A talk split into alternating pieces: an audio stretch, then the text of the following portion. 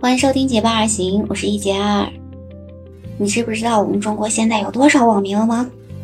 我们现在截止二零二二年的六月，我们中国的网民的规模已经是十点五一亿了，互联网的普及率呢达到了百分之七十四点四。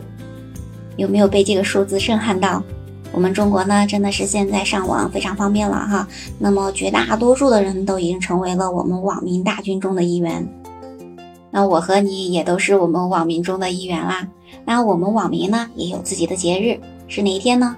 就是每年的九月十四日了。为什么是九月十四日呢？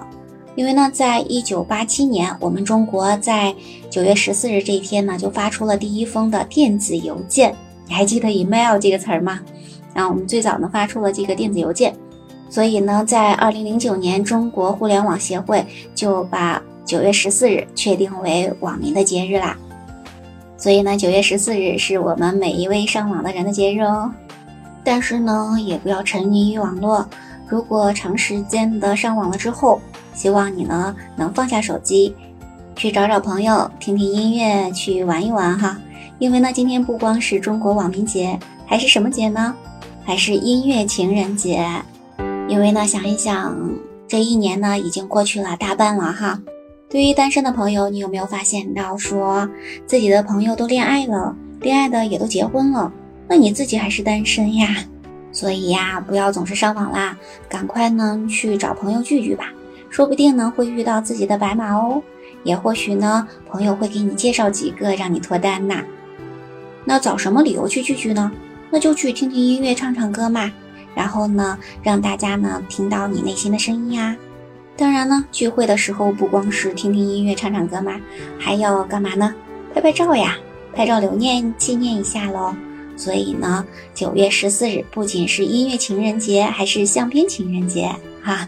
那么这个节日就这样诞生啦。所以一般呢，在九月十四日这一天呢，是举办大型的社交活动、庆歌曼舞的日子啦。所以这个时候呢，不仅是我们可以认识更多的朋友，当然呢，你也可以把你的心上人介绍给朋友，同事认识，这是一个非常好的机会喽。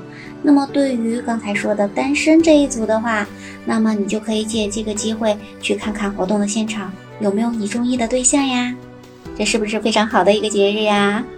当然呢，还有很多的情侣就喜欢在这一天嘛，听听音乐，唱唱歌之后呢，就在蔚蓝的晴朗的天空之下来合影。那你是不是要问，为什么这一天一定会晴天呢？当然，我也不能说百分之百就是晴天了哈，但是呢，是晴天的概率是比较大的，因为什么呢？你可以想想，每年刚开学的时候，你的校长在给我们做开学感言的时候，通常第一句都会说“金秋九月，秋高气爽”。那么这个呢，实际上就告诉我们呢，那么在九月份的时候呢，在我们中国大多数的地方呢是受到高气压的影响，所以呢是下沉的气流。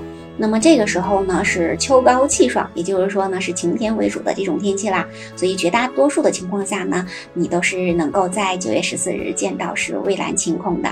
所以呢，在这样的天空之下呢，去来合影，是不是非常的有意义呢？所以呢，九月十四日又被称为是相片情人节。那这么有意义的一天，你想不想去和朋友一起听听音乐、唱唱歌，然后拍个照呢？去过一下音乐情人节和相片情人节吧。今天的分享就到这里啦，感谢你的聆听。如果你喜欢我的节目，不要忘记关注、订阅、点赞哦。我们下期节目再见，拜拜。